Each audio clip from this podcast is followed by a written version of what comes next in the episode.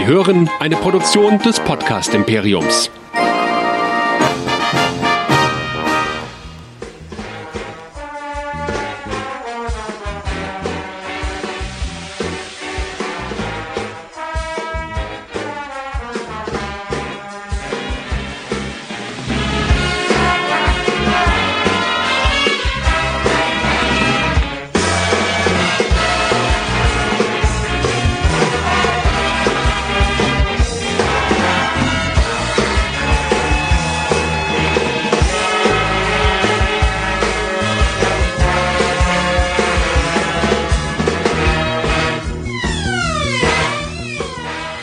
Montagabend, 21 Uhr. Hier ist wieder Nerdizismus. Hier sind die Track Nerds. Schön, dass ihr da seid. Frohes Neues an euch, liebe Nerds.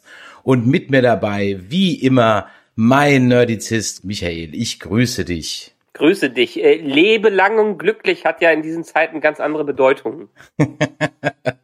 Ja, wir müssen uns noch durch drei Folgen Discovery kämpfen, dann haben wir 2020 mehr oder weniger komplett abgeschlossen. Dann können wir uns wieder neuen Dingen widmen. Der Chat ist auch schon wieder da. Freut uns, dass ihr alle hier seid. Auch euch ein schönes, frohes neues Jahr. Wie gesagt, wir wollen heute über zwei Folgen Star Trek Discovery reden. Aber bevor wir das tun, Michael, für alle, die heute zum allerersten Mal dabei sind, wo könnten Sie denn noch mehr von uns hören? Und was haben wir denn so als nächstes vor? Ich habe gehört, da gibt's auf Disney Plus so ein paar Marvel-Serien.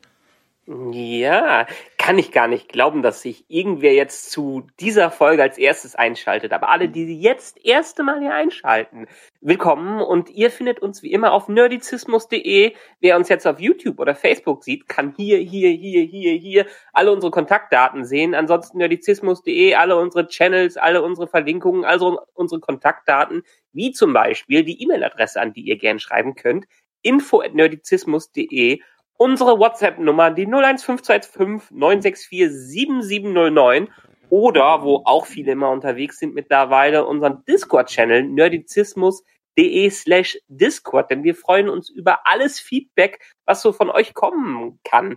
Und ja, jetzt wo Star Trek mal wieder so ein ganzer Block vorbei ist, starten wir dann demnächst mal wieder ins so MCU rein, weil 2020 gab es ja gar nichts davon, haben wir ja waren wir ja nach zehn Jahren erste Mal auf Entzug, was Marvel-Sachen anging.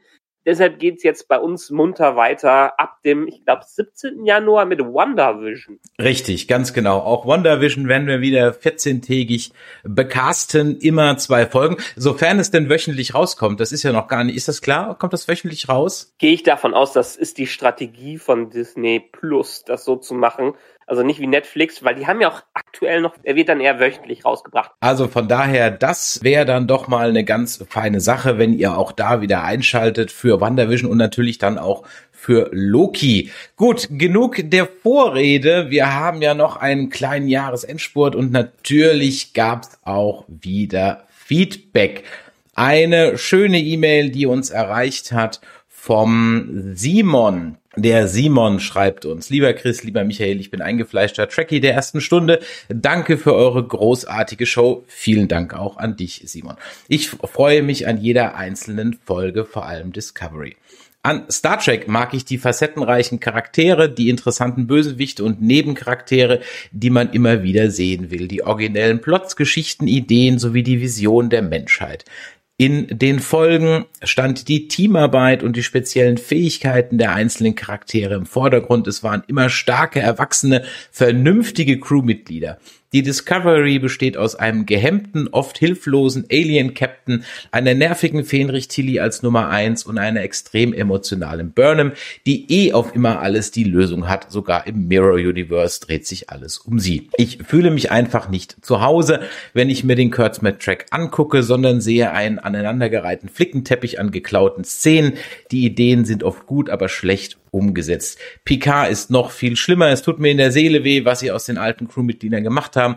Doch warum tue ich mir das eigentlich noch an? Warum? Ich gucke die Serien gerne, weil euer Feedback dazu einfach klasse finde. Ihr dürft die Serien ruhig in die Pfanne hauen, denn ihr tut das auch immer begründet und mit viel Checkhumor. Vielen Dank, danke schreibst du und danke auch an dich zurück. Ihr schafft Raum für Diskussionen und lasst dabei viele Stimmen reden, bleibt aber eurer Meinung treu. Ich werde weiter Star Trek weiterschauen, solange ihr weiter Podcast-Folgen macht. Mandalorian, The Expanse und Altered Carbon sind für mich allerdings Glanzlichter am Cypher-Himmel. Ich freue mich auf viele weitere Folgen mit euch im Jahr 2021. Euer Simon. Vielen lieben Dank, Simon. So eine E-Mail bekommen wir natürlich immer gerne. Da ja. freuen wir uns natürlich. Genau. Und wie äh, Mr. Stocky hat gerade nochmal nachgefragt im Chat, äh, wieso Star Trek geht doch weiter mit Lower Decks? Ja, lieber Mr. Stocky, Lower Decks haben wir schon besprochen, weil wir dann doch über diverse Umwege da rangekommen sind und die meisten der Lower Decks Episoden, die Besprechungen findest du schon auf nerdizismus.de. Da haben in den ersten Episoden noch Chris und ich gesprochen, aber dann sind wir rüber gewechselt zu von mündliche Prüfung. Jan und ich haben drüber gesprochen, weil Chris dann vielleicht erstmal nicht so viel mit Animation anfangen konnte. Genau, dann wird's aber immer besser hinten raus. Also von daher freut euch auf Lower Decks. Und, dann und das Perfekte ist jetzt bei Lower Decks, ihr braucht nicht lange darauf zu warten, uns nachher zu hören. Ihr habt schon alles direkt da. Ja, richtig, ganz genau. Ähm, sozusagen, wie, wie, wie wenn wir Access Media wären. Ja. Ja.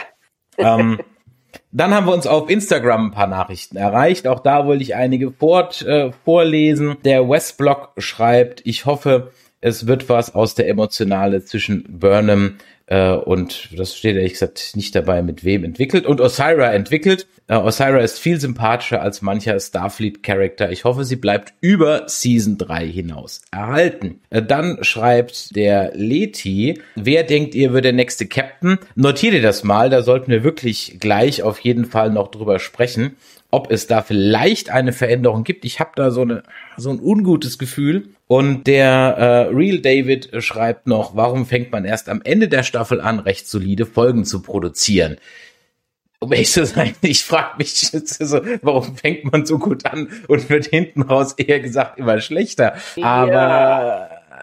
Okay, das ist Ansichtssache. Ja, das ist, äh, ist sicherlich Ansichtssache. Soweit, ähm, wie gesagt, die ganzen WhatsApps und so weiter sind dann beim nächsten Mal auch wieder Thema. Von daher schreibt uns immer fleißig und natürlich auch, und das hast du gerade eben schon gesagt, nerdizismus.de slash Discord das ist eigentlich, muss man ganz ehrlich sagen, so die Hauptanlaufstelle, die hat sich so rauskristallisiert. Und ich hatte es in den letzten Calls ja schon angedeutet. Wir wollen ja auch mal so eine, in den letzten Calls sage ich schon, ich bin schon wieder im Homeoffice-Modus. Dabei habe ich die Woche, aber habe ich die Woche eigentlich frei, noch so halb frei. Ich habe es in den letzten Podcasts schon mal gesagt, wir wollen ja noch so ein bisschen Call-in machen. Da werde ich mich die Woche mal drum kümmern, dass wir für nächsten Montag 21 Uhr, wo wir dann die letzte Folge besprechen und einen Season Recap machen, dass wir dann vielleicht schon Call-in ready sind. Weißt du, was wir dann machen? Ja? Dann hole ich unsere Buzzer raus und dann machen wir das wie bei Tele 5. Ihr werdet jetzt reingeholt in drei, zwei, eins, eineinhalb, ein Dreiviertel und so weiter. Leitung 3 ist frei, Leitung 3. Wer trifft die Leitung 3? Genau. Der Buzzer schlägt gleich wieder zu. Wer auch gleich wieder zuschlägt, ist natürlich meine Wenigkeit, wenn ich auf die Folgen gleich eingehe in meiner Besprechung. Es ist was äh, passiert. Das ist mir vorher noch gar nicht so aufgefallen, aber also bei anderen Serien ist mir das nicht aufgefallen. Ich weiß nicht, ob es dir aufgefallen ist. Ist dir aufgefallen, dass die Folgentitel geändert haben? Die Folgentitel geändert? Ja. Folge Inwiefern? 11 hieß nämlich in der Ankündigung erst The Citadel und hieß jetzt zu Folge 12, Folge 12 hieß eigentlich The Good of the People, hieß jetzt There is a Tide. Die letzte Episode, deren Namen ich jetzt gerade vergessen habe, sollte eigentlich hier bla bla bla You are only hope Part 2 sein. Die hat jetzt auch wieder einen mhm. anderen Namen. Also ich kann mich nicht dran erinnern, bei einer Serie jemals mitbekommen zu haben, dass in der laufenden Ausstrahlung die Folgentitel nochmal ge geändert wurden. Kann sich da jemand, kannst du dir da vielleicht einen Reim draus machen? Ja, also ihr könnt mir denken, vielleicht, um nicht übermäßig zu spoilern, weil wir reden ja hier von einer Serie, die durchaus eine durchgehende Story drin hat. Deshalb wollten sie vielleicht durch die Episodentitel andere, ich meine, man kennt das ja von, von Filmen, wenn ich jetzt abweiche, die haben ja auch immer Arbeitstitel. Da wird ah. so, ein, so ein Black Panther unter Spaß mit Freunden gedreht, so ungefähr. Und vielleicht war es deshalb, aber wahrscheinlich kann ich mir eher andere Gründe denken, dass sie dass andere Titel doch vielleicht besser gepasst haben. Ja, keine Ahnung. Also ich meine, was hätte jetzt ein Titel wie The Citadel schon groß verraten oder gespoilert? Ja? Vor allem, weil ja alle äh, Titel, der ja auch peu à peu bekannt gegeben wurden. Ich glaube, mit Announcement oder mit Start die ersten sechs und dann in Midseason nochmal die nächsten. Also mhm. alle waren ja schon bekannt. Hm. Mhm. Ja. The Citadel, das wäre die vorletzte gewesen? Das wäre jetzt die vorletzte gewesen, genau.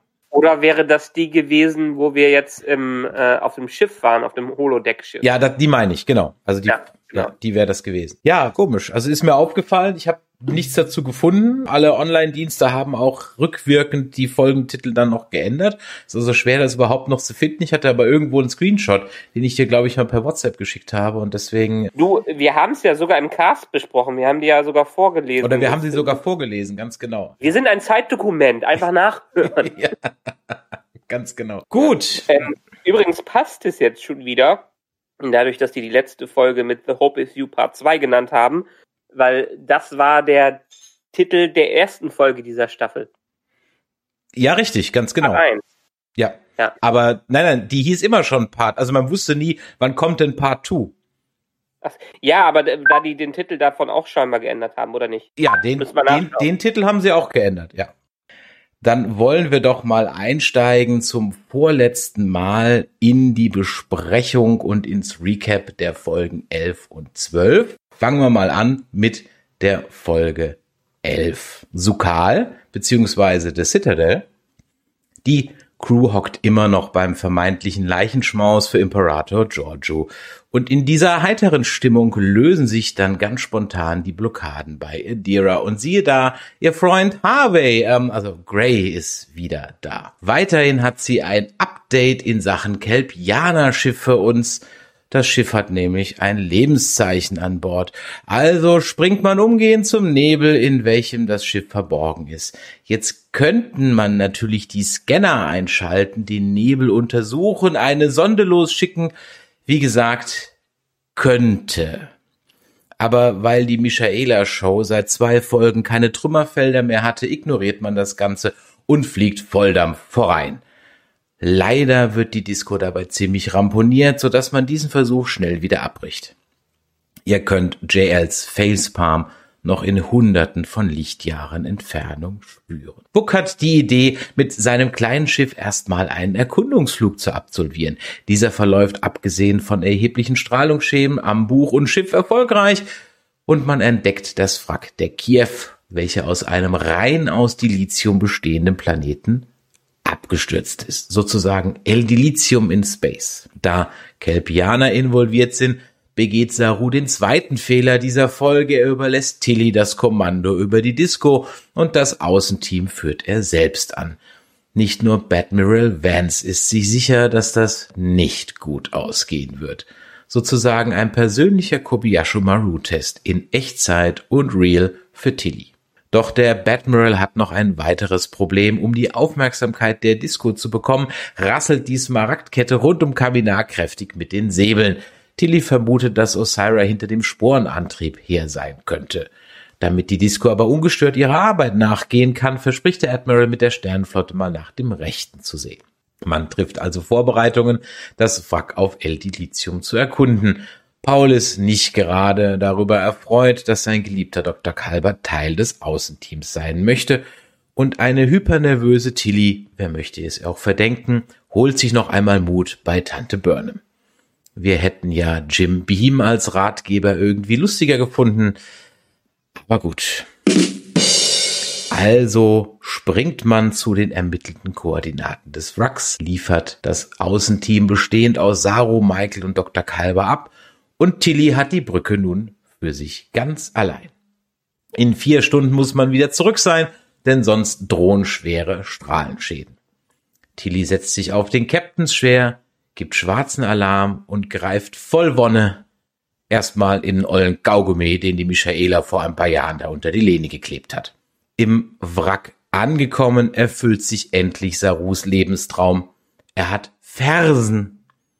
Wie? Was? Fersen? Ja, Saru ist jetzt ein Mensch, Ed Michaela ist Rotkäppchen und Dr. Kalber ist ein Bajoraner. Und warum liegt da überhaupt Stroh? Und wer ist eigentlich dieser Lan? Und warum macht er so viele Partys? Fragen über Fragen. Aber ihr wisst ja, davon werden nur die Hälfte beantwortet. Michael entdeckt sofort, dass dieser Ort eine Mischung aus MC Eschners Kunst und Azkaban, also eine Holosuite sein muss. Aber zu welchem Zweck? Die Antwort lässt nicht lange auf sich warten. Es ist ein geistig verkümmerter Namensgeber der Folge, ein Kelpianer namens Sukal. Der erste Kontakt schlägt leider fehl. Sukal flieht und außerdem scheint er irgendwie noch was anderes geweckt zu haben. Michael folgert, dass es sich bei Sukal um ein Individuum handeln muss, das nie etwas anderes als dieses kaputte Holodeck kennengelernt hat. Der nächste Kontakt muss also vorsichtiger vonstatten gehen, um herauszufinden, wie und was man hier überhaupt tun soll, teilt man sich auf, ist ja natürlich immer eine gute Idee. Auf der Disco arbeitet man mit Hochdruck an der Reparatur der Schilde. Die sind nämlich seit Sarus schnellem Ritt durch den Nebel kaputt. Da passt es jetzt gerade überhaupt nicht, dass ein vermeintliches Föderationsschiff auf Abfangkurs ist.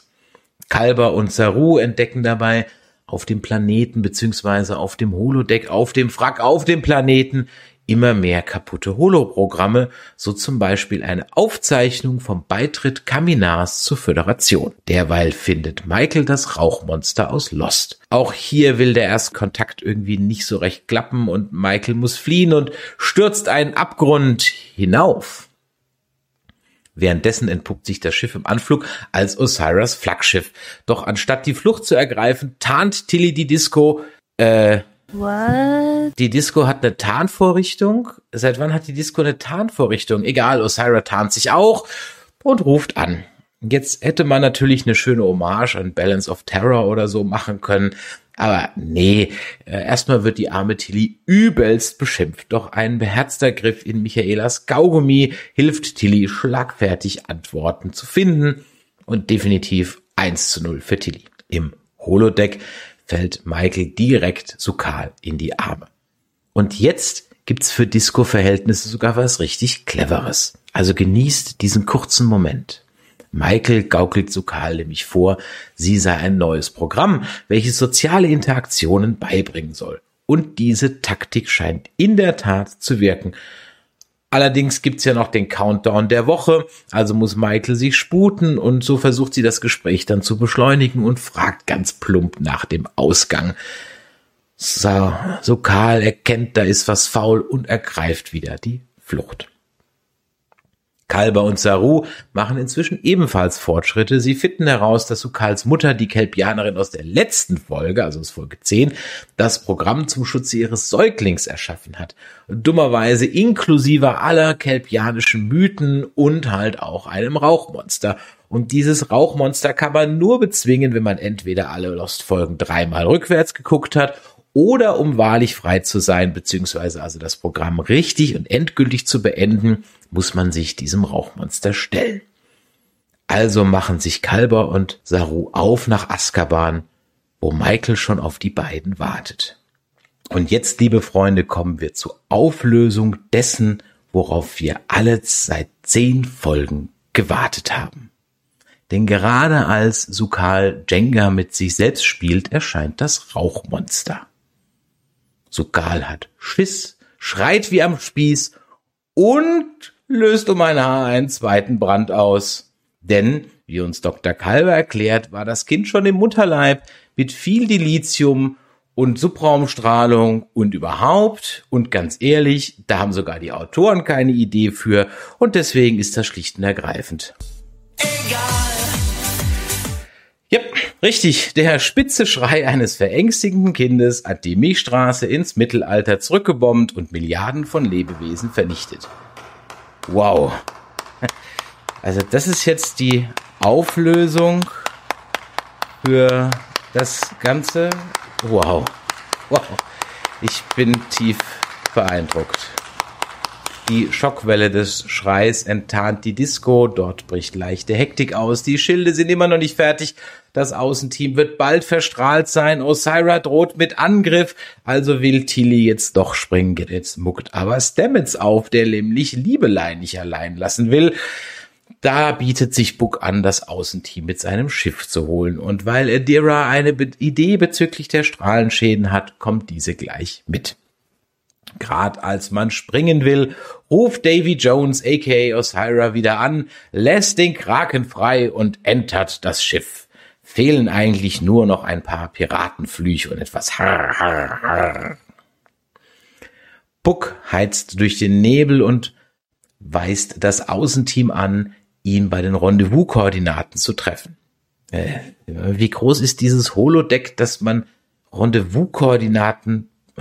Das, Egal.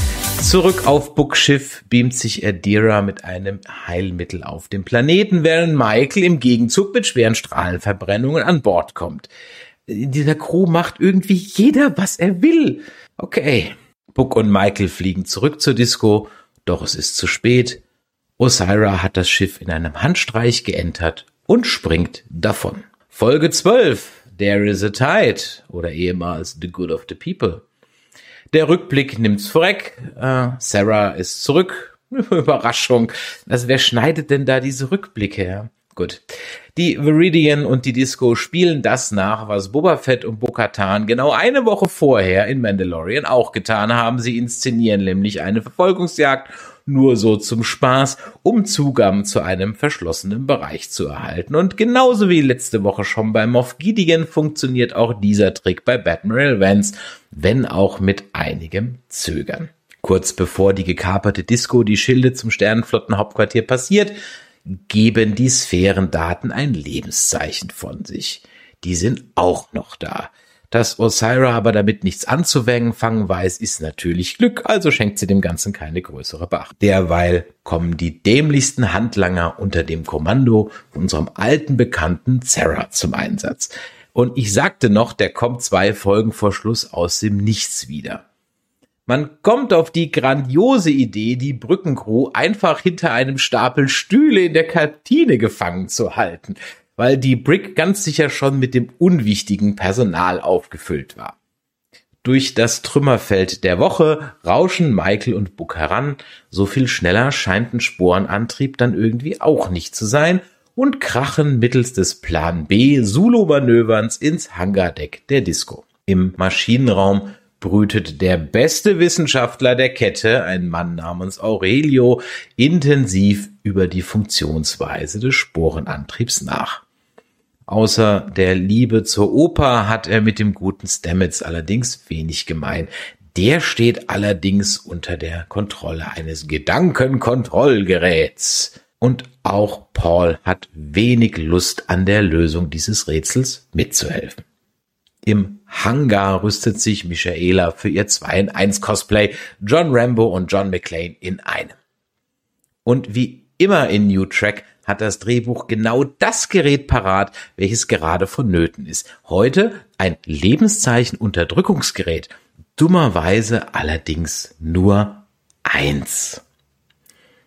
Man gesteht sich noch schnell gegenseitig die Liebe, wohl nicht zum ersten Mal, dazu aber später mehr, und Michael macht sich auf den Weg, Weihnachten zu retten. Michael McLean braucht aber keinen Hans, um sich das Leben schwer zu machen. Das kann sie auch schon gut selber. Denn statt die Wachen einfach mit einem Vulkaniergriff oder einem Betäubungsschuss auszuschalten, fällt sie lieber von hinten mit lautem Geschrei ein an. Und gleich bei der ersten Rempelei bringt sie sich eine tiefe Schnittwunde bei. Und jetzt alle Ersthelfer bitte weghören. Zieht sie sich das Messer dann auch gleich wieder aus dem Oberschenkel. Äh, was lernen die bitte in der Akademie? Das lernst du in, im Erste-Hilfe-Kurs in der Fahrschule. Egal. Immerhin, jetzt hat sie ein Funkgerät. Ho, ho, ho. Mit selbigen ruft sie auch gleich mal bei Mutter Beimer um Hilfe. Moment, die war doch ganz woanders. Und haben wir nicht vorher in x Folgen gelernt, dass Subrom-Kommunikation überhaupt nicht möglich ist? Inzwischen hat Osira sich der Sternflotte zu erkennen gegeben und bittet um eine Unterredung mit Admiral Vance. Ganz nach Trumps Buch The Art of the Deal hat Osira einen Vorschlag, warum nicht eine Allianz zwischen Sternflotte und Smaragdkette. Die Föderation bringt das Image mit, die Smaragdkette die Ressourcen. Und sie hätte da auch schon mal was vorbereitet. Ernsthaft? Das ist der Plan?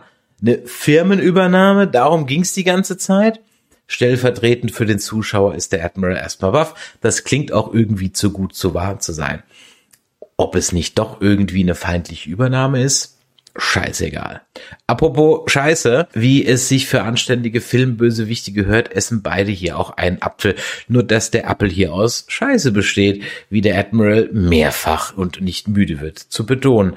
Warum man auf dem schicken Gartenschiff, das wir in Folge 3 gesehen haben, kein Obst anbaut, wissen nur die Autoren dieser Sh Sh Show. Naja, jedes Zugeständnis von Osira hat aber einen Haken und so kommt Batmiral auf eine Idee. Er unterschreibt den Vertrag, aber die Kette muss einen Vertreter stellen, der nicht von Gamora gelenkt wird und Gamora muss sich der Justiz stellen. Und damit sind die Verhandlungen dann natürlich erstmal beendet. Die gefangene Brückencrew morst sich dann aus der Messe raus, fröhlich mit dem alten Usterbahn-Gag und überrempelt kurz die unfähigen Wachen. Buck und Rin verschanzen sich, bereiten sich auf den Kampf vor und landen, Schnitt, ähm, völlig äh, zerdeppert auf der Brücke, wo eine schlecht gelaunte Osira halt eben mal Rin vaporisiert. Woraufhin Buck brav die Story vom Dilithium-Planeten ausplaudert. Hätten sie gar kein Wahrheitsserum gebraucht.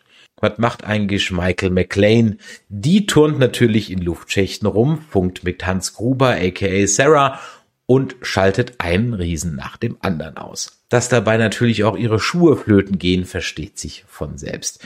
Im Maschinenraum quatscht Paul dem armen Aurelio noch ein Ohr ab, allerdings nicht ganz unerfolgreich. Ganze fünf Minuten reichen aus, um eine lebenslange Freundschaft mit Osira in Frage zu stellen. Und passender könnte natürlich auch McLean nicht auftauchen. Diesmal hat sie allerdings einen Betäubungsfäser im Anschlag. Paul möchte jetzt aber ganz schnell zu Liebelein und sein Kind, ja, er betrachtet jetzt Adira als sein Kind, aber vorher auch nicht gewusst. Jetzt wissen wir's, weil hat es einem Wildfremden erzählt. Okay, zurück in den Nebel springen. Doch ausgerechnet Michael, die ihre persönlichen Befindlichkeiten immer über die aller anderen stellt, hält diesmal den guten Paul via vulkanischem Nerve Pinch auf und verfrachtet ihn in einer Kraftfeldkapsel ins All. Der extremst angesickte Paul schreit das aus, was der Zuschauer auch gerne mal dem Writers Room sagen würde. Doch wie soll man jetzt die Disco zurückerobern? Und gerade als Tilly und die Brückencrew sich in einer Sackgasse wähnen, erscheinen die Sphärendaten, verkleidet als Tick, Trick und Track zur Hilfe. The End. Tja, Satz mit X war wohl nix. Ja, da kann ich leider diese Folge, diese zwei Folgen auch nichts retten. Ich bin ja sonst immer so ein bisschen der Verteidiger. Aber, also, wenigstens bleibt Discovery sich treu. Äh, sie bauen eine wunderbare Mystery Box auf, die sie ähnlich wie J.J. Abrams nie lösen können. Und wie ich schon gehofft habe, dass es diesmal nicht ist, ist die Auflösung wieder sowas von stupide und sinnfrei.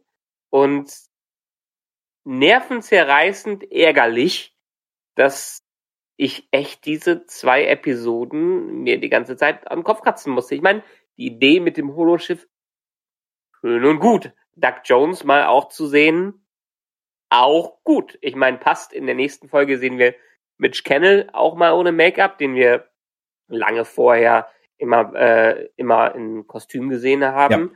Ja.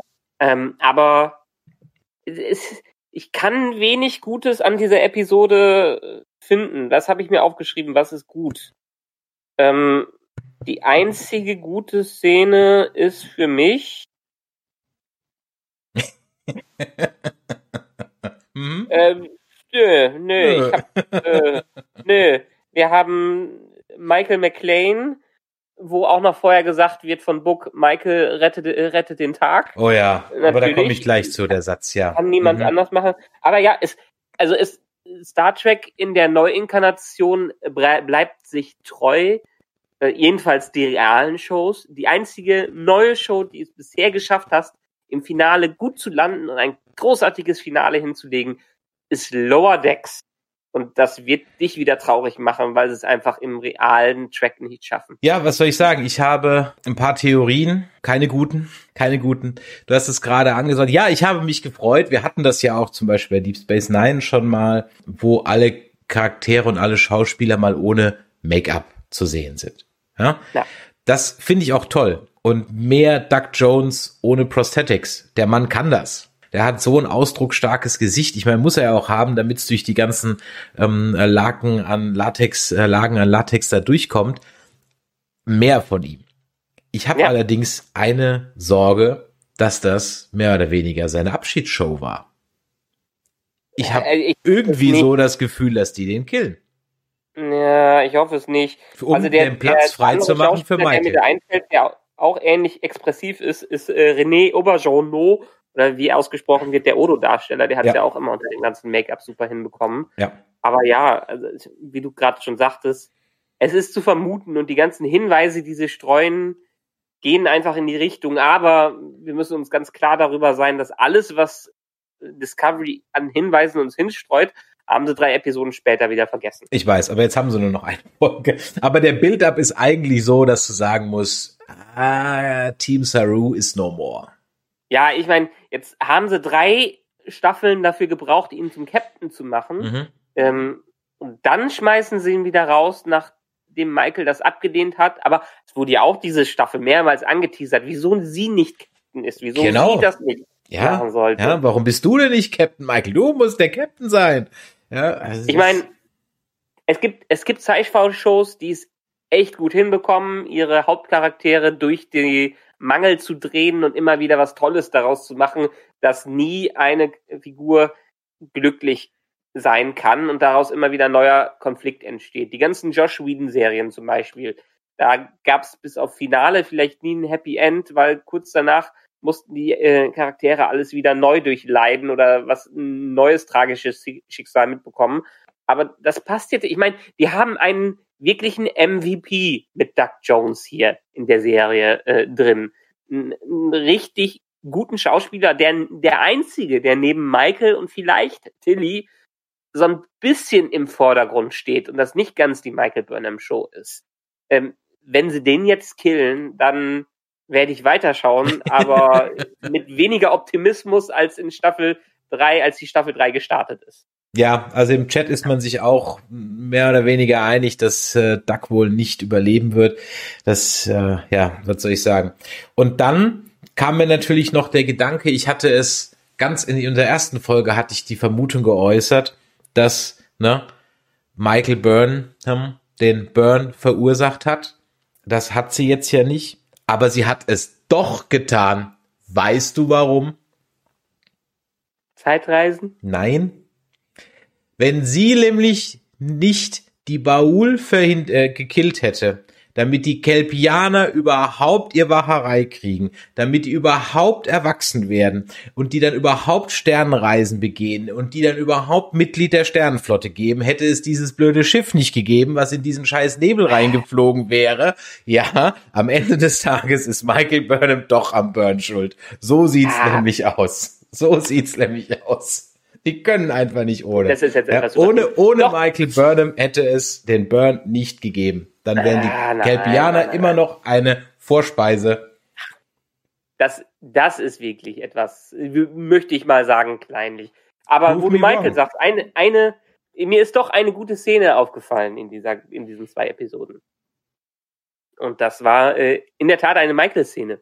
Mhm. Und äh, dies hat mir gezeigt, dass eigentlich die sehr viel aus dem Charakter rausholen können, können, weil sie ja auch in ein paar Folgen davor gezeigt hat, was für ein gewissenhafter Sternenflottenoffizier sie eigentlich sein könnte, das Potenzial, das sie hat. Und das zeigt sie hier auch wieder in dem Umgang äh, mit dem Kelpianer, äh, als sie eine Holodeck-Figur spielt. Das hat sie nämlich wunderbar gemacht. Und das hat ist sie sehr sensibel an alles rangegangen. Aber das ist auch einer, einer der wenigen Szenen, die dann mit ihr funktionieren.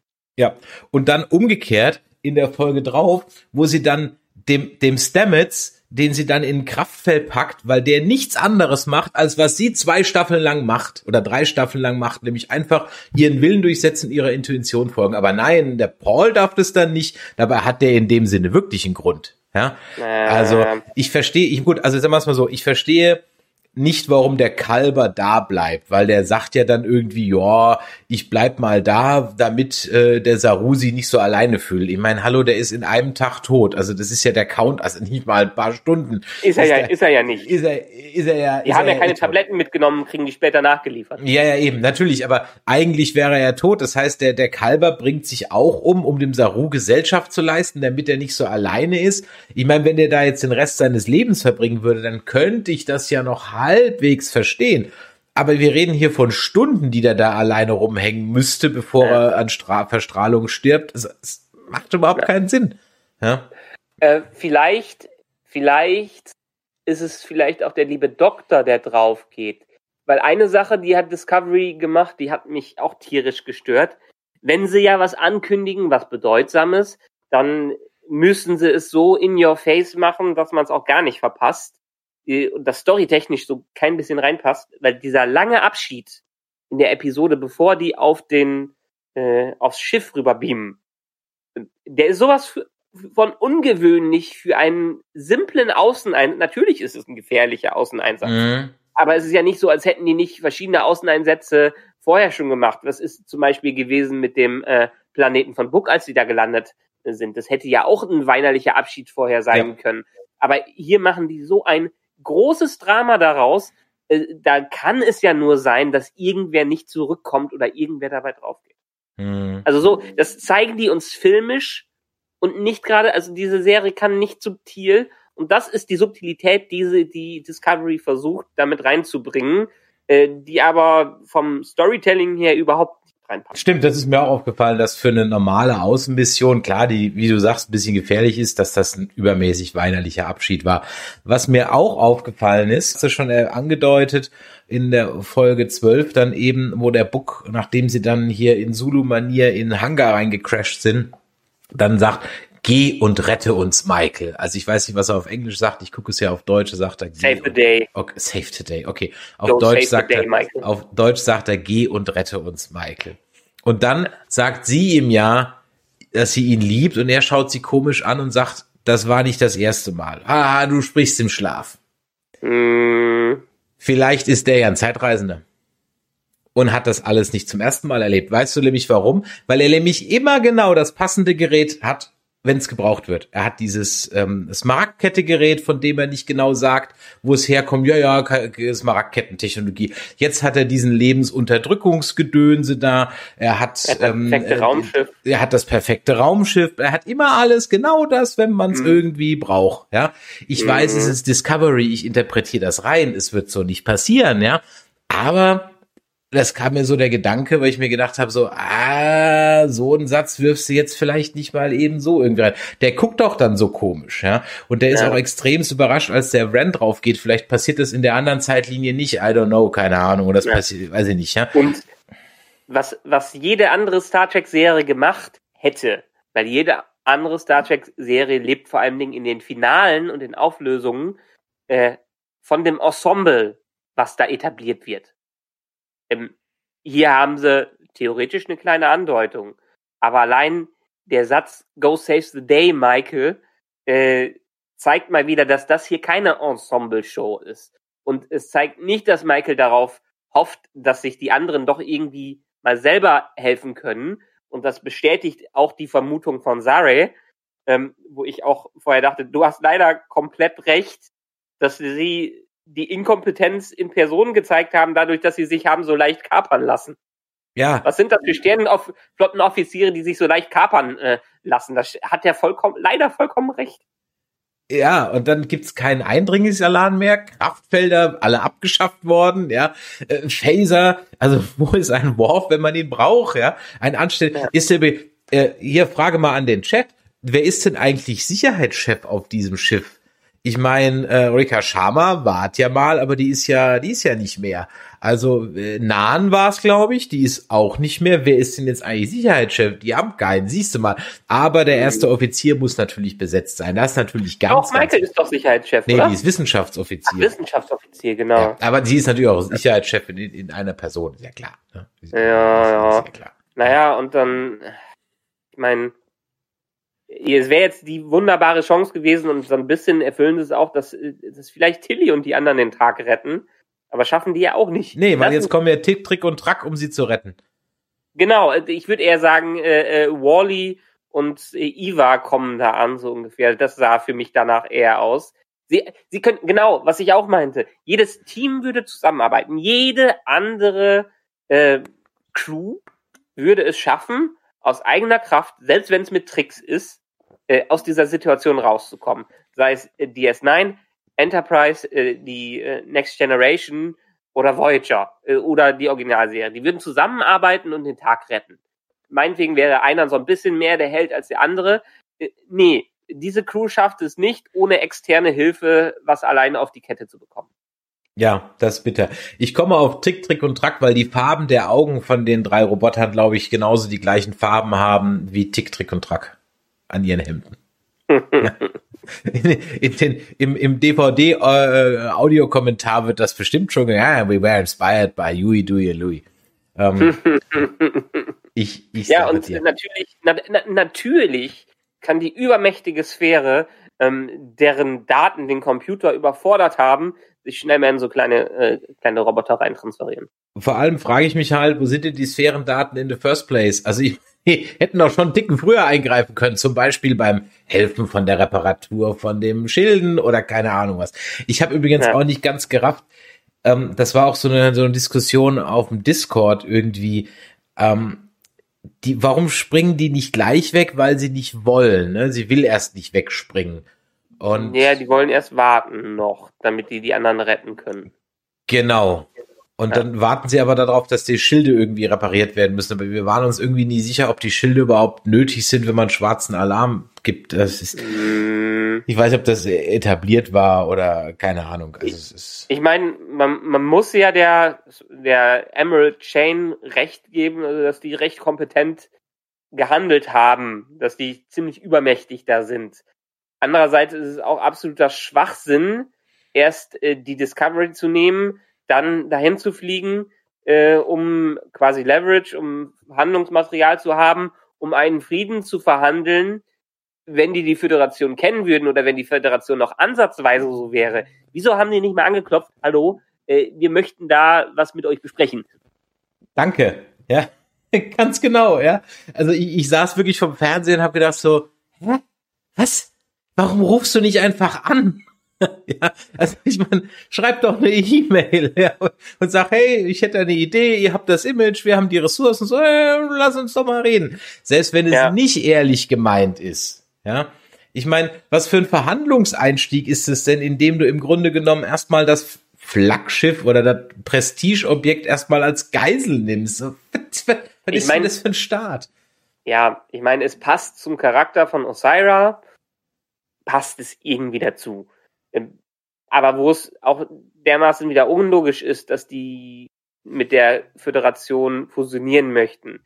Die ganze Staffel vorher hat uns doch gesagt, ähm, dass im Prinzip der ganze Quadrant voneinander abgeschnitten ist. Richtig. Dass die Föderation auf einen Mini äh, wie sich total zurückgezogen hat, dass die erstmal lange nach der Föderation suchen mussten. Und jetzt ist die Föderation plötzlich wieder so einflussreich, dass die Emerald Chain, die scheinbar viel mehr Einfluss hat im ganzen, Uni, äh, im ganzen Quadranten, mit der Födera Föderation fusionieren möchte? Stimmt, hast vollkommen recht, habe ich noch gar nicht dran gedacht. Ja, richtig. Am Anfang ja. war es noch so, so wie die Jedi in, in The Last Jedi, so ungefähr. So, ja. so, so ein Mythos. Hast vollkommen recht, genau. Und jetzt. Na ja, gut, aber das Image haben sie ja immer noch. Ne? Das Image ist ja noch äh, gut. Ne? Ja, klar, alle, alle gucken toll, wenn die Föderation ankommt und wahrscheinlich würden auch die versklavten Planeten alle gut da äh, gut schauen, wenn dann irgendwie plötzlich der Name der Föderation dahinter wäre, würden aber gleich wieder enttäuscht werden, wenn hinterrücks die Sklavenarbeit doch trotzdem fortgeführt werden würde. Das ja und es macht ja es macht ja keinen Sinn. Wieso will die Smaragdkette überhaupt was von der Föderation? Die sind doch so zurückgezogen und ähm, quasi fast besiegt dass die nicht viel mehr machen müssten, als abzuwarten. Ja, äh, der Chat schreibt, schreibt gerade, Isador, ich dachte auch, dass die Föderation eigentlich bis auf den Inder mit der Flagge putt ist und dass bei Vance nur die Sternenflotte ist, denn Sternenflotte ist ungleich Föderation, richtig eigentlich Ja, schon, ja. aber im Moment äh, ist es wohl doch irgendwie eins. Genau. Ja? Es gibt ja scheinbar noch einen Präsidenten der Föderation. Ja, richtig. Der überhaupt nicht involviert wird in diese Verhandlung. So, ja. Den, hatten wir den schon gesehen? Nein, der Inder ist es ja Nein. nicht. Der Inder ist ja einfach nur, der sitzt da ja nur wie der Typ bei Battlestar Galactica. Der übrigens, der wird auch nie wieder vorkommen. Ich sage es dir, der kriegt keinen Payoff, der Inder. Ja, Ja. der kriegt keinen Payoff. Der kriegt nicht nochmal irgendwie so seine zwei Minuten, wo er sagt so, oh, wie schön, nee, der ist weg. Und- den siehst du nie wieder. Und anstatt, dass die den Schauspieler und den Charakter von Zara nehmen und aus ihm den Big Baddy zu, äh, zu machen, weil der ja am Anfang als erstes eingeführt wurde und durchaus ein charismatischer Junge ist, ähm, holen sie sich dann eine, ähm, eine zweitklassige Imperatorin da rein. Ich meine, dann hätten sie die doch, das wäre doch mal cleveres Storytelling gewesen, wäre die am Anfang auf dem Planeten gewesen, die wäre vertrieben worden und die stellt sich dann als diejenige heraus, die die Chefin von der Emerald Chain ist. Ja, war halt gerade nur auf Urlaub oder so, ja. Also Ja, das ja. ist ja, der Chat schreibt auch, bekommt die Cello-Musik einen Payoff? Nein, natürlich nicht. Die gibt's ja auch. Ja, die Cello-Musik, ja, die Cello-Musik, die eigentlich ursprünglich der Grund für den Burn war, äh, kommen wir Nee, die bitte. ist bestimmt, die ist bestimmt die Einschlafmusik für den Kelpianer. ja, natürlich, ja, ja, genau, das ist bestimmt die Um den zu Einschlafmusik. befriedigen. Ja, genau, um zu befriedigen, irgendwie sowas. Und Ja. äh, das, das gab's nicht sowas bei, war nicht, das fällt mir jetzt gerade ein, war nicht bei Battlestar Galactica auch nicht eine Melodie des Wake-up für alle äh, äh, Zylonen? Ja, ähm, es war hier das äh, tolle 70er-Jahre-Lied. Ja, ja, irgendwie so. Ich weiß nicht mehr, äh, welcher Song es war, aber es war doch bei Battlestar ja. Galactica genauso. Also das Ja. ist genauso, aber da war doch auch eine Melodie, die irgendwie so All Along the Watchtower. All Along the Watchtower, ganz genau. All Along the Ja. Watchtower ist doch da so durch, durchs Universum gewabert und jeder Zylon, der es gehört hat, ist dann aufgewacht. Ja, ja. Ja. Ich wusste doch, dass ich das mit der Musik irgendwo kenne. Ja, ja kommen wir mal zum Burn. Auch so ein Ding, ne? Zehn Folgen lang, ein riesen Geschiss und dann war es ein Wutanfall von einem Kleinkind. Ja, ich hab's ja, ich meine, das waren ja die schwarzen Gedanken, die ich mir am Anfang gemacht habe, dass sie die Auflösung nicht hinbekommen. Und es ist leider so. Ich, wie viel Jahr, 100 Jahre Zerstörung wegen einem, wie hast du es eben gesagt, einem Kind, was nicht gut geschlafen hat? Ein Wutanfall von einem Kleinkind. Und wer wüsste Ja. das besser als du? Deine Kleine müsste jetzt demnächst ja in die Wutanfallphase kommen. Die Wutanfälle kommen jedes Mal beim Schlafen gehen, also demen dementsprechend passt das. ja, so. Das heißt also, Saru will jetzt also noch drei Stunden oder vier Stunden seines Lebens da bleiben, um zu gucken, dass das Kind nicht noch einen Wutanfall kriegt, den seit 120 Jahren nicht hat. Weil ich sage dir nämlich auch, dieses blöde Kind äh, wird sich diesem Rauchmonster nicht stellen. Den Job wird Michael für sie übernehmen. Oder für Ich, ich habe eher einen Dementor da drin gesehen. Ja, oder ein Dementor, Azkaban, ja. Ja. Wie das Treppenhaus in Hogwarts oder wie so ein Escher, Escher äh, äh, Gemälde und so weiter, ja. Also Mm, okay, ja. Äh, Sei es drum, aber äh, zehn Folgen lang dann so ein Gedöns und dann war es einfach nur sowas. Also ganz ehrlich, da sitze ich davor und denke mir so, was? Wofür jetzt dieses Vulkanier-Ding? Wofür jetzt dieses Trill-Ding? Wofür die, die Smaragdkette? Das, was? kein Aufbau. Nix. Kein bisschen Aufbau dafür. ich kann ernsthaft, ich habe es beim letzten Mal schon gesagt, ich sag's heute nochmal, aber heute noch mit mehr Werbe als sonst. Ich kann wirklich nicht mehr verstehen, wer das ernsthaft als gute Serie bezeichnet. Ich kann es nicht mehr verstehen. Diversity hin oder her, von mir aus, ja. Aber dann habe ich die, den, den Girlfight in The Mandalorian am Ende, das ist tausendmal mehr Diversity und tausendmal mehr Empowerment als diese Kackshow, ja. Und ich kann es nicht verstehen, wer diese Folge, wer diese Serie wirklich noch als gut, ich, ich verstehe es nicht. Es ist, es schließt mein- sich mir einfach nicht. Und genau deswegen werde ich dieses es noch Reaction-Video retten. machen. Ah, Wir können es noch Ende. eine, durch eine gute Folge mit einer Wahnsinnserklärung retten und die Mystery Box äh, wirklich öffnen und da was Schönes rausholen. Aber das Problem bei einer Mystery Box ist einfach, man schmeißt ganz viele Fragen da rein und es kommen eigentlich nur Fragen heraus, weil man es nicht beantworten kann. Und genau das machen die jedes Mal. Die haben keine Auflösung, beziehungsweise ich weiß nicht, ob sie sich die Auflösung später überlegen. Wenn sie erst denken, boah, es wäre doch geiles Setup, wenn es keine Föderation mehr gäbe und äh, wenn es kein Lithium mehr gäbe und ähm, ja, wieso gäbe es das denn jetzt nicht mehr? Ja. ja. Ich, ich meine, äh, äh, wir haben schon öfters drüber gesprochen, aber solche Serien wie, ähm, wie Better Call Saul, Breaking Bad äh, von Vince Gilligan, äh, die schreiben ja im Prinzip nicht anders. Die sagen ja auch immer, die schreiben sich in eine Ecke rein und versuchen sich dann wieder rauszuschreiben. Der Unterschied ist, die schaffen das. Mhm. Ja. Ja. Und das, das merkst du auch, weil du ja ganz oft sowohl bei Better Call Saul als auch bei Breaking Bad ja Folgen hast, wo du denkst so, fuck, wie kommt er da jetzt wieder raus? Ja, ja aber das ist, das ist ja von, bewusst von denen gewählt. Die, äh, äh, wie ich es gerade gesagt habe, die schreiben alle ihre Charaktere in eine unglaubliche Sackgasse und lassen sich dann so viel Zeit, wie die aus den cleveren Köpfen der Charaktere wieder da raus können. Die holen sich nicht einen Drogenboss aus Mexiko der, dazu, der plötzlich ähm, geläutert ist und die alle retten will. Da kommt kein FBI-Agent, äh, Mac, äh, MacGruber, der den Tag rettet. Nee, das schaffen die selber. Und wenn nicht, dann reiten sie sich halt weiter rein in die Scheiße und können nicht wieder raus. Aber das ist dann auch ein menschliches Drama. Hätte man hier ja auch machen können. Hätte man ja auch offen lassen können, dass vielleicht äh, der Grund für den Burn niemals rausgefunden worden wäre und dass die jetzt einfach damit leben müssen, anstatt in der Vergangenheit zu suchen, einfach in die Zukunft zu gucken. Mhm. Ach, ich habe noch ein paar Dinge hier draufstehen, aber ganz ehrlich, das ist alles nur noch so klein Vieh der Vollständigkeit halber. Ich weiß nicht, diese, dieses, dass er dann der, der Sarah seine äh, ähm, Henchmen dann Regulators nennt, so wie Billy the Kid seine Bande nannte, damit halt dieses Western-Motiv wieder aufgegriffen wird. So, ja, ganz ehrlich, so my ass, ja, das, das braucht's halt dann auch nicht mehr. Und die zehnte Star Trek-Folge, die ein Shakespeare-Zitat als Titel hat, ist halt auch so gähn, ja. Da frage ich mich ja. ernsthaft, lasst euch doch bitte auch mal einen neuen Autoren einfallen. Nehmt mal was von Schiller oder Goethe oder Hemingway. Aber lasst doch mal den ollen Shakespeare jetzt in Ruhe. Den hat der JL schon rauf und runter zitiert. Es ist auch jetzt gut mal langsam. Ja. ja. Ähm, und äh, Morsecode. Oh ja. Wieso wird er 300, 400 Jahre lang weiter gelernt und dann die nächsten ja, du siehst Jahre ja, Du siehst ja, man braucht sowas, ja. ja, genau. Ja, und äh, erste Hilfe, ne, ist auch, als sie das Messer rauszieht aus dem Oberschenkel, dachte ich mir so, nee, das kann jetzt nicht. Ja, das ist du so sagtest es schon in deinem Recap. Ähm, zuerst Körperkampf, dann Phaser ja. und dann Vulkaniergriff. Ja. Wie, why? Why? Ich habe genau. mir gedacht, okay, die haben ja nur diese, diese Riesenphaser, diese Riesendinger, die kann man ja nicht mehr, nicht mehr verstecken. Ähm, diese übrigens auch nicht wieder irgendwie groß aufgetaucht sind. Mhm.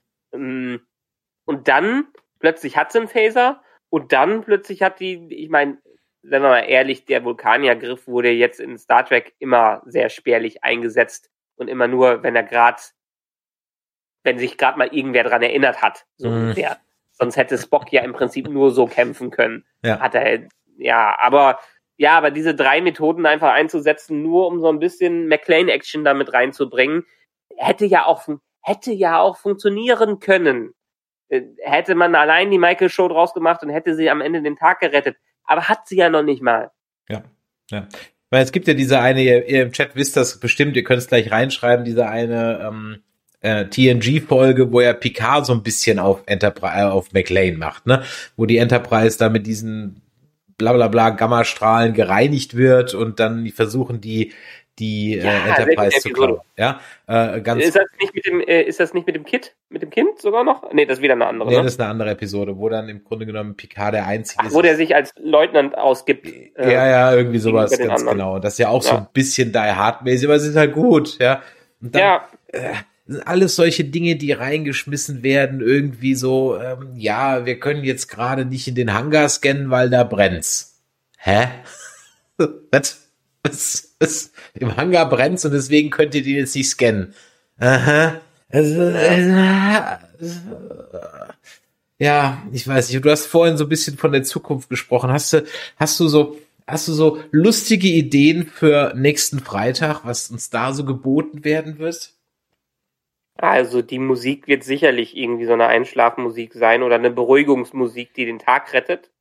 Äh, weil vielleicht wäre der Burn noch weitergegangen, wenn man ihn nicht damit beruhigt hätte. So ungefähr. Ähm, dann wird definitiv irgendwer geopfert, so wie eben wir eben drüber gesprochen haben, kann es nicht anders sein. Wahrscheinlich opfern sie den Doktor nochmal, gehe ich von aus.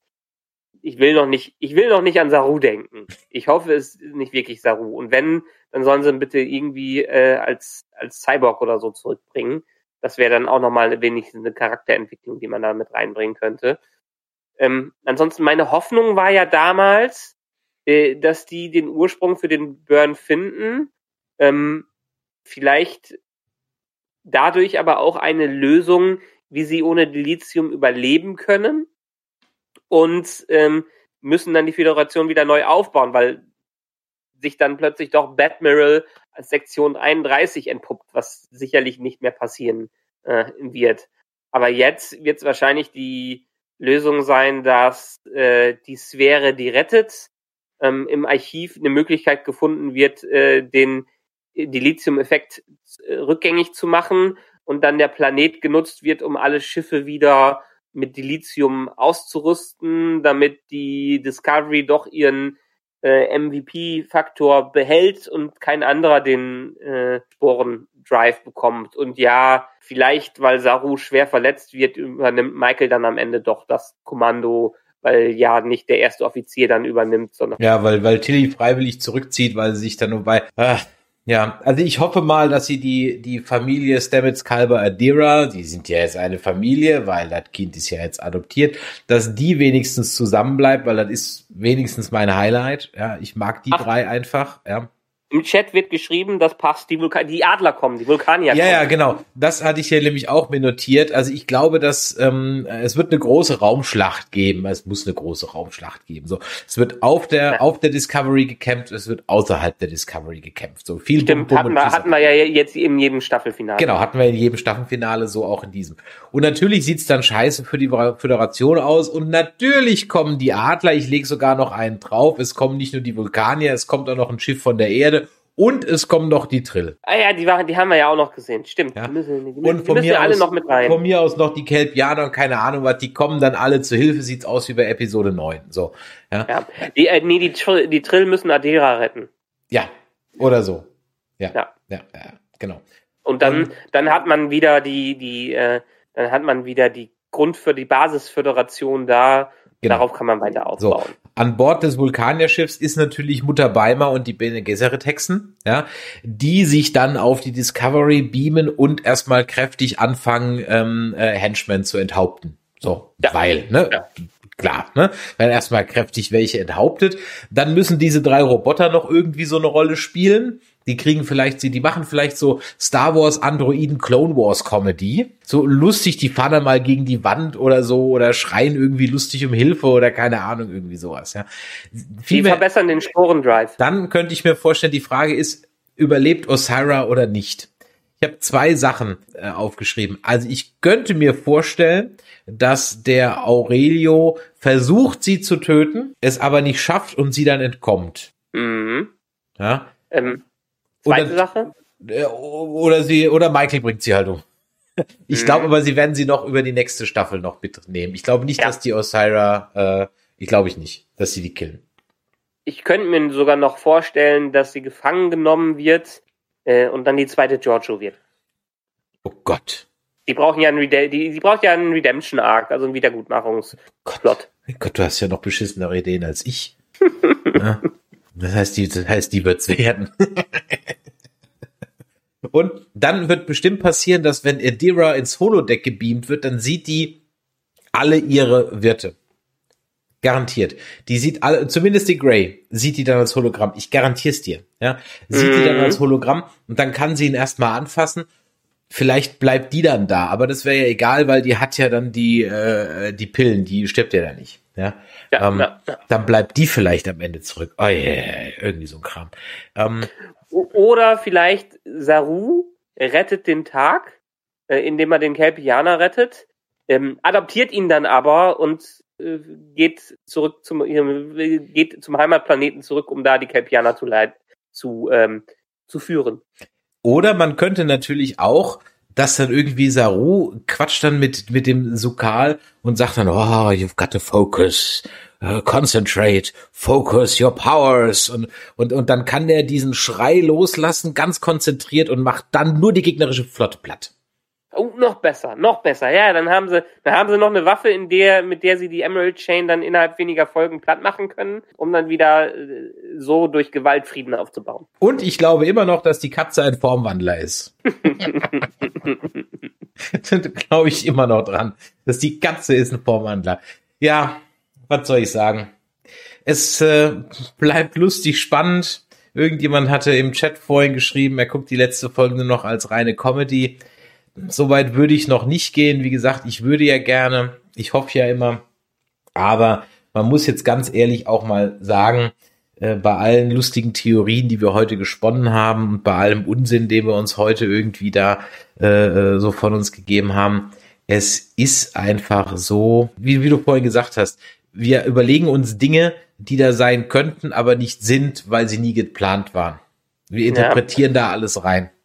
Ja. Ich meine, äh, Discovery wird weiterhin die Michael Burnham Show sein. Machen sie jetzt gut. Ich sehe weiterhin auch Potenzial in Michael.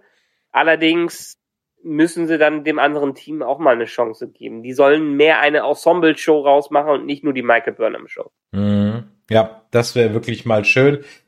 Hoffen wir, dass sie den, den Schuss irgendwie gehört haben mit Lower Decks, was ja definitiv besser angekommen ist. Ja, also auch ich musste ja wirklich äh, Abbitte leisten und habe ja dann in einem Einspieler zur letzten Folge gesagt, dass die letzten zwei Folgen Lower Decks wirklich, das war echt, das war echt gut. Und das hätte ich mir einfach real gewünscht. Dann würde ich jetzt da sitzen und denke mir so, oh, das ist ja hier wie The Mandalorian auf eine andere Art und Weise. Ja, ich erwarte ja. ganz ehrlich von Star Trek auch ein bisschen mehr als vom Mandalorian. Also Star Wars darf für mich das das seichte Bum Bum und Schießerei sein. Von von, ja. von Star Trek erwarte ich mir ein bisschen mehr die müssten halt von dem Konzept weggehen, dass es wieder diesen, diesen einen Auslöser, dass es The One gibt, dass es diesen einen Grund für eine große Katastrophe äh, gibt, der nur beseitigt werden muss und alles ist wieder, alles ist wieder gut. Das mhm. hat Discovery und Picard in allen Staffeln bisher gemacht. Denn wenn wir uns an alle anderen Serien zurückerinnern, hatten wir zwar zumindestens bei Voyager die meiste Zeit über DS9 die letzten Staffeln und Enterprise auch eher die letzten Staffeln, hatten wir ja serielles Storytelling, was funktioniert hat, aber was nicht einfach war und was vor allen Dingen nicht immer, zumindest nicht am Anfang, wo das ganze Universum ähm, in Gefahr war. Gut, es, die Dominion-Kriege, die sind irgendwann extrem eskaliert, aber da ging es ja dann erstmal nur, ähm, nur um DS9 und, ähm, und hier um, wie heißt Planet? Bajor. Bayer, DS9, ging es ja nur um DS9 und Bayer. Später hat sich das ja erst auf den Quadranten äh, ausgeweitet. Im, bei, bei Enterprise hatten wir äh, die, die, die Expanse, die wir da hatten, und dann hatten wir das kleine Storytelling in der vierten Staffel durch mehrere Dinge, was wunderbar funktioniert hat. Voyager hatten, haben wir den ganzen, den ganzen Delta-Quadranten, nee, äh, Beta-Gamma-Quadranten durchgeschrieben. Ne? Mhm, ja. Voyager so lange nicht mehr gesehen wo dann am Ende, am Ende die Borg der Riesenfeind waren und die auch die Lösung am Ende äh, waren. Aber das war so die Klimax aller Serien, um den großen Knall zu haben. Und nicht pro Staffel den einen Grund, den einen Erlöser, The One, von diesem The One Storytelling muss die Realserien-Inkarnation unter Kurtzman ganz schnell wegkommen. Das funktioniert nicht mehr. Ja, es, Genau, Punkt. Dem ist, dem ist an der Stelle eigentlich im Grunde genommen wirklich nichts hinzuzufügen, weil, weil es, es genau so ist. Ja, also man, man fragt sich wirklich, wo soll das noch hinführen? Man fragt sich, wann hören Sie den Schuss? Wie gesagt, ich hatte es in einem der letzten Casts gesagt, da war es bei Mandalorian, glaube ich. Ähm, Disney hat den Schuss gehört, als ähm, dann konnten sie zwar bei Episode 9 nicht mehr viel machen, aber die haben nach Solo den Schuss gehört. Danach war ja. klar, das so ja. funktioniert das hier nicht. Die haben und, die Notbremse gezogen und haben kompetente Leute, Leute rangelassen. Richtig. Und ich hoffe, hoffe, hoffe, hoffe, dass wenn jetzt einfach Lower Deck sein International Release kriegt, man da einfach mal in die Kommentarspalten guckt, man sich da einfach mal die Reviews anguckt, man sich da einfach mal die Ratings anguckt, dass man dann zu der Erkenntnis kommt und sagt, hm, das sind ja alles gar keine äh, frauenfeindlichen Toxic Fans da draußen, sondern es gibt durchaus was, hinter dem man sich wieder vereinen kann, wenn es einfach gut gemacht ist und dann lass doch vielleicht einfach mal die ran, ja. Sollen ja. sie es doch einfach mal probieren. Das wäre so ein bisschen mein Wunsch fürs neue Jahr. Wobei, haben wir dieses Jahr denn eigentlich Star Trek? Also jetzt mal außer Lower Decks in Deutschland. Haben wir eine Discovery-Staffel am Ende des Jahres? Ist da irgendwas nee. angekündigt? Ich weiß es ehrlich gesagt gar nicht, ne? Also ich könnte mir vorstellen, dass Strange New Worlds noch dazwischen kommt. Ah, okay. Ich, ich muss gerade mal eben gucken. Ähm, also Discovery haben sie angefangen, glaube ich, zu drehen oder sollte zumindestens der Produktionsstart, glaube ich, Anfang des Jahres sein. Mhm. Lower Decks sind sie mittendrin.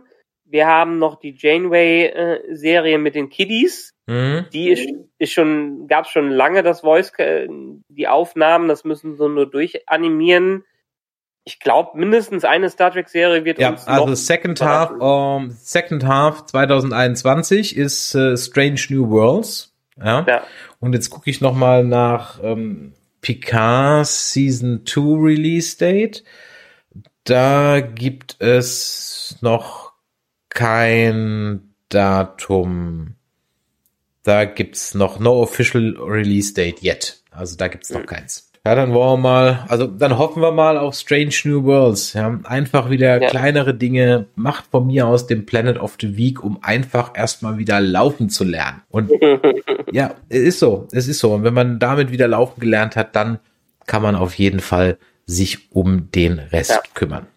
Was ich, was vielleicht dieses Jahr, was, was so ein bisschen schade ist, was dieses Jahr wahrscheinlich nicht mehr kommen wird, wo ich mich lange drauf freue, ist die Orville, die dritte Staffel. Mhm. Die ist gerade in Production gegangen, ja. Nee, die haben Verzögerungen Verzögerung drin. Nee, nee, die sind jetzt in Production gegangen. Auf Twitter Die sind wirklich Bild reingegangen, weil ich hatte gehört, die haben es äh, wieder verschoben, die, äh, die Produktion, wegen dem äh, Höhepunkt der Pandemie in äh, England. Okay, also. Ah, nee, in, in, in LA. Also auf, auf Twitter ging vor zwei Wochen ein Bild von der Klappe rum. Ähm, ja, aber die mussten wieder anhalten. Okay. Die haben diverse Shows im CBS-Universum, ah nee, gar nicht, das war Fox, CBS, ist ja, The Orville ist jetzt weggewandert. Bei Hulu. Bei Hulu ist es jetzt. Mhm. Ähm, mussten sie wieder aufhören, genau weil in LA gerade die Zahlen durch die Decken, äh, Decke gehen. Okay. Ja. Na gut. Wir werden es sehen. Ja. Wir werden es sehen. Ja. Nichts Genaues weiß man nicht. Wir sind gespannt auf Freitag. Wir werden uns dann am Montag 21 Uhr hier alle zusammen wieder einfinden. Da freue ich mich dann. Wir haben Donnerstag noch einen Stream. Ach, am Donnerstag haben wir noch einen Stream. Danke, dass du mich dran erinnerst. Natürlich, schaut am Donnerstag auch wieder vorbei um 20.30 Uhr. Da werden nämlich alle Nerdizisten da sein. Das heißt auch das Forever Nerd Girl und unsere Hipster Fangirl Fashion äh, äh, Mädels werden dabei sein. Dann werden wir nämlich durch unsere Streaming Historien des Jahres 2020 gehen und euch mal mit allem versorgen, was wir so geguckt haben und was wir empfehlen und was wir vielleicht auch nicht empfehlen können. Und ich bin mal gespannt, wie viel da bei mir in meiner Streaming-Historie wieder auftaucht, was ich schon wieder alles vergessen also eins, was ich von 2020 angefangen habe, noch nicht ganz durch bin, kannst du ja jetzt schon empfehlen. Äh, schaut bei Netflix in Queen's Gambit rein. Ja. Großartig. Genau. Das Damen Gambit. Dazu dann also noch ein bisschen mehr.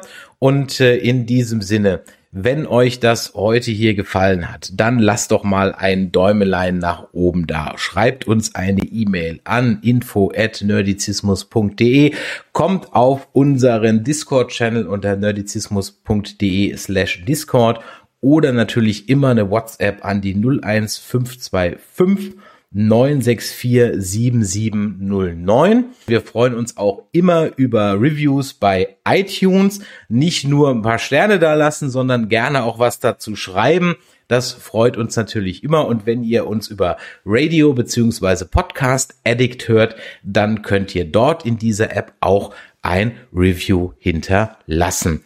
So. Und bei YouTube äh, immer schön diese Glocke anklicken. Richtig. Und bei YouTube natürlich immer schön die Glocke äh, anklicken.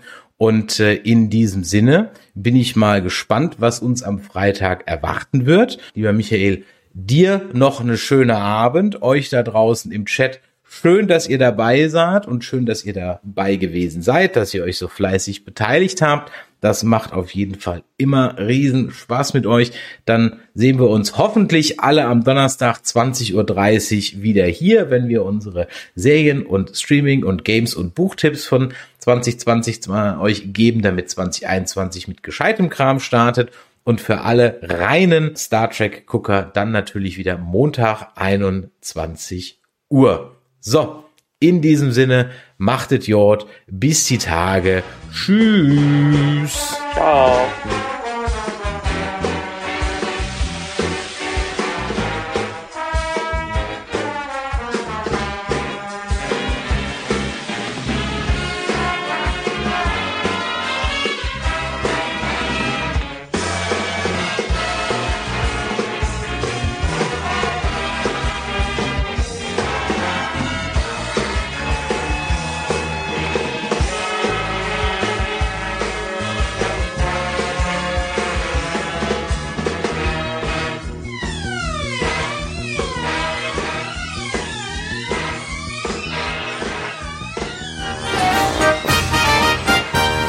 Produktion des Podcast Imperiums.